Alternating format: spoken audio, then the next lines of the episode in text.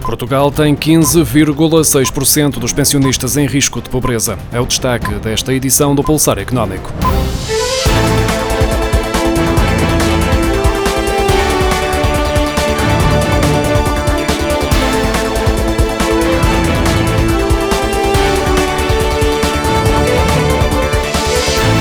Portugal tem 15,6% dos pensionistas em risco de pobreza, uma percentagem superior à média da União Europeia, de acordo com os dados divulgados esta quarta-feira pelo Eurostat. Portugal surge a meio da tabela, longe da Letónia, país onde mais de metade dos pensionistas estão nesta situação, e do Luxemburgo, país do espaço comunitário com a percentagem mais baixa de pensionistas em risco de pobreza. Cerca de um em cada sete pensionistas da União Europeia estão em risco de pobreza, o equivalente a 15,1%, um nível verso maior do que o registado nos anos anteriores e tem vindo sempre a crescer desde 2014.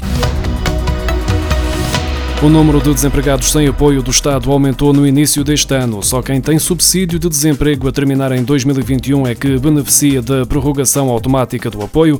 Ficam de fora todos os que perderam este subsídio até dezembro de 2020. Ficaram também sem receber os que no ano passado tiveram direito à prorrogação do subsídio social de desemprego e que em 2021 perderam esse apoio. Entretanto, mais de 2.500 pessoas assinaram uma petição pública a pedir o reforço das medidas de emergência decididas pelo governo. Thank you.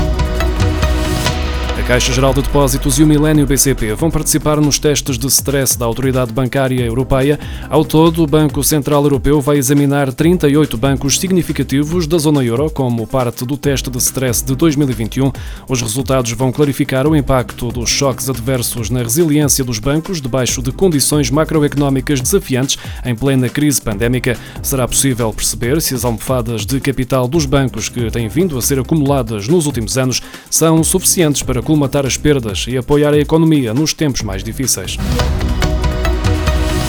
Em todo o ano passado, a Associação Portuguesa para a Defesa do Consumidor recebeu 396.767 reclamações de consumidores, mais 53 mil queixas do que em 2019, um aumento de 16% que fez subir a média diária de 940 em 2019 para mais de 6 mil reclamações por dia em 2020.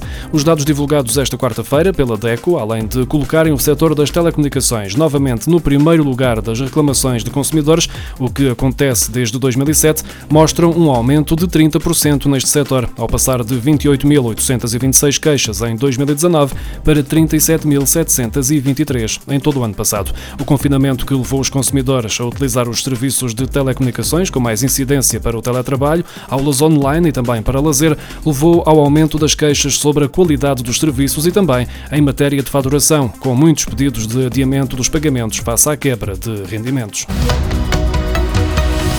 Uma parte significativa das reclamações que chegaram à Associação Portuguesa para a Defesa do Consumidor em 2020 refletem o impacto social e económico da pandemia de Covid-19 na vida dos portugueses. No total de 396.767 queixas recebidas, destacaram-se as relacionadas com o setor do turismo e lazer e também do comércio eletrónico. As queixas sobre serviços ligados ao turismo passaram de 3.243 em 2019 para 26.432 no ano passado e nos transportes, em especial sobre as companhias aéreas, passaram de 3.928 para 11.507 reclamações. De acordo com a DECO, grande parte das queixas referem-se a problemas com devoluções de valores pagos por viagens canceladas devido à pandemia e à utilização de vouchers emitidos pelas transportadoras aéreas.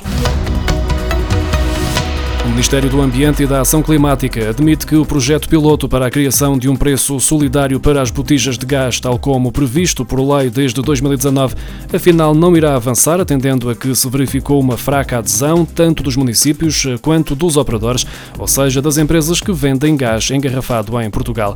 Na lista de entraves que levaram o governo a deixar cair a criação de uma botija de gás solidária que seria vendida aos beneficiários de tarifa social por 16 euros por garrafa e não por 26 euros, como é o preço médio, estão também problemas no armazenamento das botijas por parte das autarquias e na gestão e tratamento contabilístico na relação município, consumidor e operador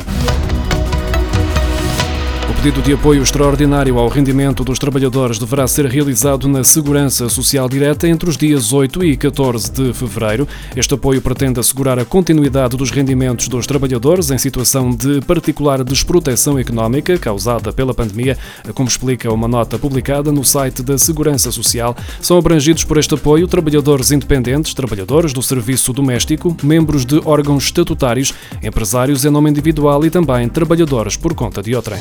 Thank you